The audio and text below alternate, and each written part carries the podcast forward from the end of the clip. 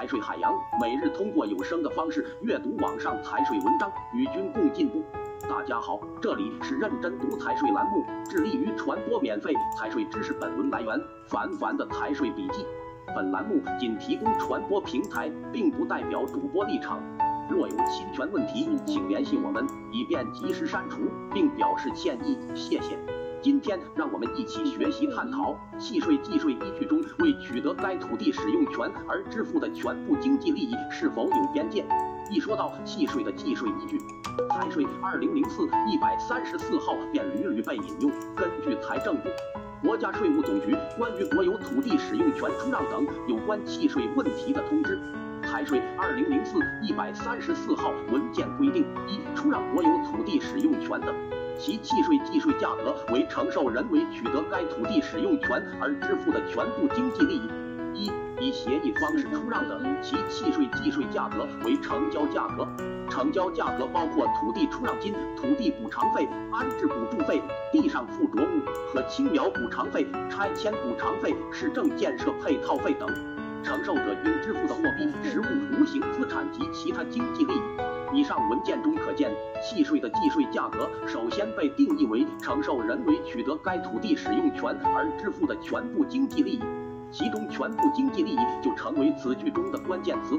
在协议方式出让土地使用权方式下，契税的计税价格为成交价格。成交价格包括：一、土地出让金；二、土地补偿费；三、安置补助费；四、地上附着物和青苗补偿费；五。拆迁补偿费、六市政建设配套费、七等，承受者应支付的货币、实物、无形资产及其他经济利益。此处又见等字，税收政策中多有等字，一说到等字，冷暖自知。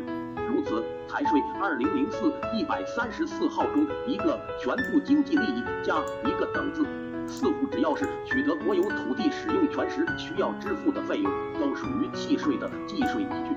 但是，随着经济不断发展，以招拍挂取得国有土地使用权为例，如下图。首先，该宗地竞买规则中约定了该宗地的起拍价以及最高限价，达到限价之后，转进某区公办教育建设资金，价高者得。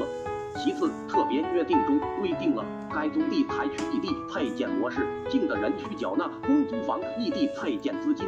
先来说说这公租房异地配建资金该市配建廉租住房实施细则规定，从二零一零年六月一日起，全市新出让土地的商品住房项目，按照项目住宅建筑总面积百分之五的比例配建廉租住房。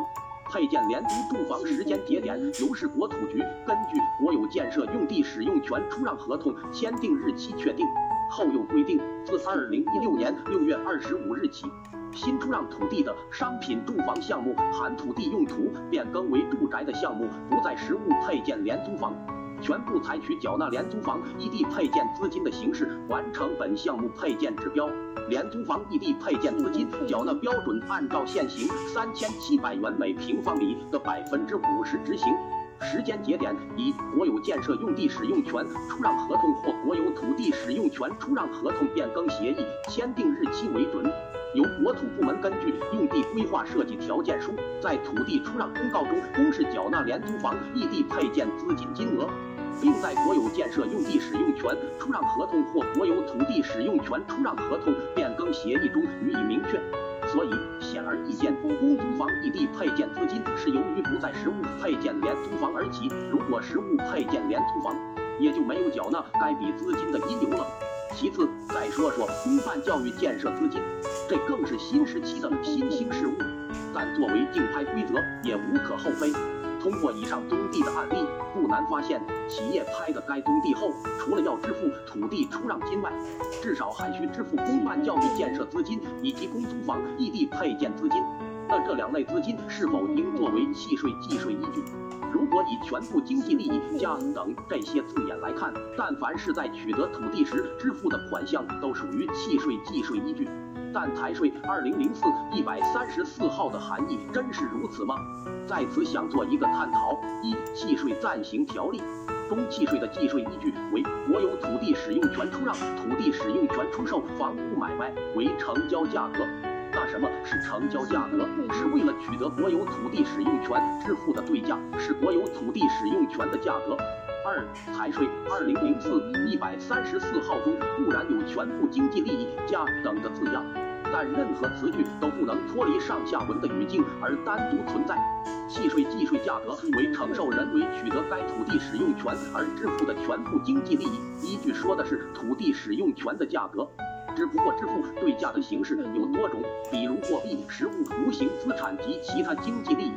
而无论何种形式，需要和土地使用权的价格相关或发生联系，是土地使用权对价的一部分。